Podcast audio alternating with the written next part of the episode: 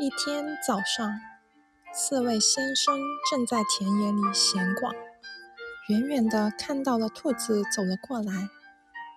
刺猬先生很友好的和兔子道了声早安，但兔子非常傲慢无礼。他说：“瞧你那腿儿，不知道什么时候能蹭回家呢。”刺猬听了非常气愤，他最不喜欢人家对自己的短腿发表评论了。于是他对兔子说：“如果我们赛跑，我一定会胜过你。我们就来赌一个金币和一瓶白兰地。”兔子满不在乎地答应了。刺猬就说：“一言为定。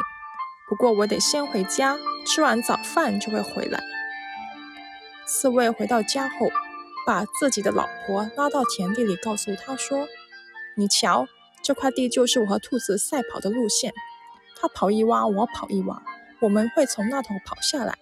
现在你就待在这洼的头上，当他到达你身旁那洼终点时，你就对他叫：“我早就在这里了。”说完，刺猬就往另一头走去。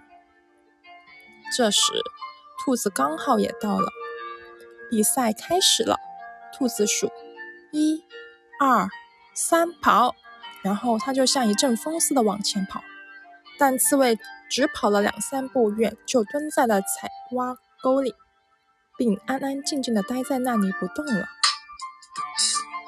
当兔子全速冲到那头时，刺猬的老婆大叫道：“我早就在这里了！”兔子大吃一惊。由于刺猬的老婆长得和刺猬一模一样，兔子把她当成了刺猬先生。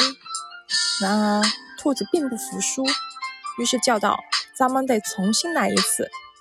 当他跑到顶端时，刺猬先生又在那对他叫道：“我早就在这里了。”这下兔子可气坏了，还要重新跑。